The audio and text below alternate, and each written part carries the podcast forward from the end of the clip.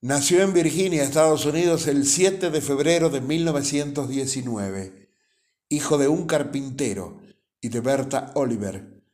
El regreso de su padre de la Primera Guerra Mundial no fue un buen momento en la vida de quien hoy recordaremos. Su padre volvió distinto, violento, decepcionado de la vida. Comenzó a maltratar a su esposa. Sus hijos veían este triste espectáculo todos los días. El niño creció se hizo adolescente fuerte y un día separó a su madre del castigo que estaba recibiendo de su esposo, tomó del cuello a su padre, le sacó el revólver que tenía. Este hecho marcó a toda la familia. Arrojó el arma al piso, el padre llorando pidió perdón y la vida familiar comenzaba lentamente a enderezarse.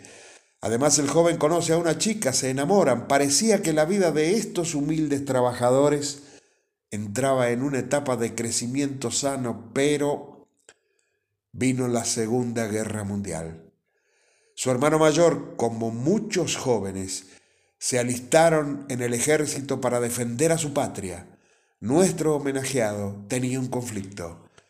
Quería ayudar a su patria, pero no matando soldados sino ayudando a que vivieran sus compatriotas. Se enlistó en el ejército en 1942 como paramédico, pero las disposiciones militares exigían portar y usar armas. Se opuso tenaz y valientemente. Sufrió burlas de sus compañeros. Se iniciaba paralelamente el juicio con destino a una corte marcial que lo llevaría a estar encerrado por muchos años por traición a la patria. No pudo casarse. Su prometida, Dorothy, lo apoyó en todo lo que él decidiera. Lo esperaría.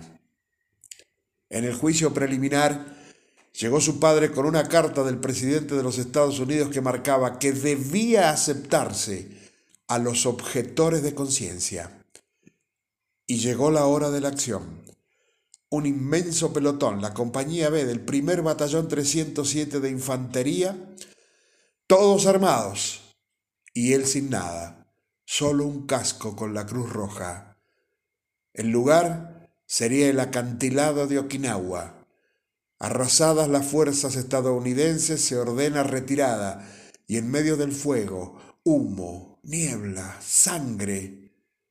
Él eleva su mirada al cielo e implora, ¿qué quieres de mí, Señor?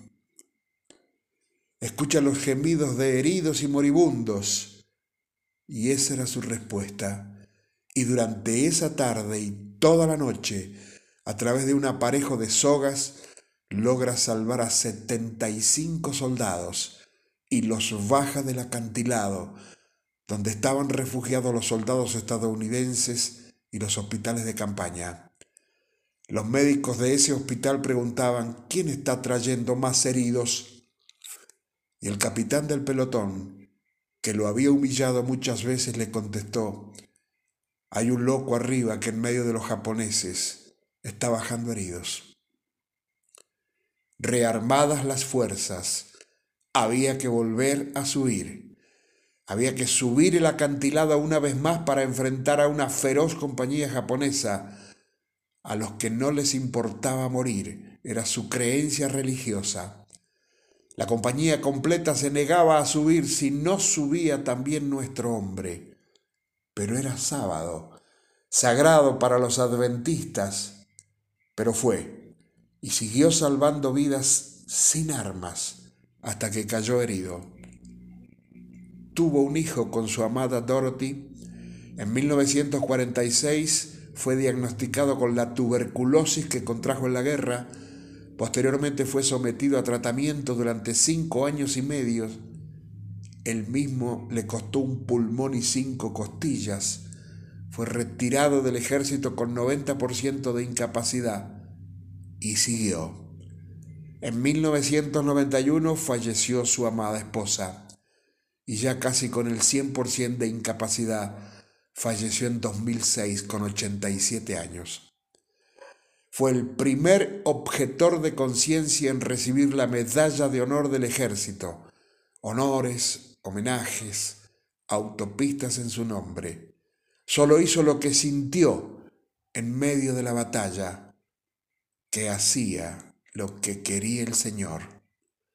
Hablamos del valiente sin armas, Desmond Doss.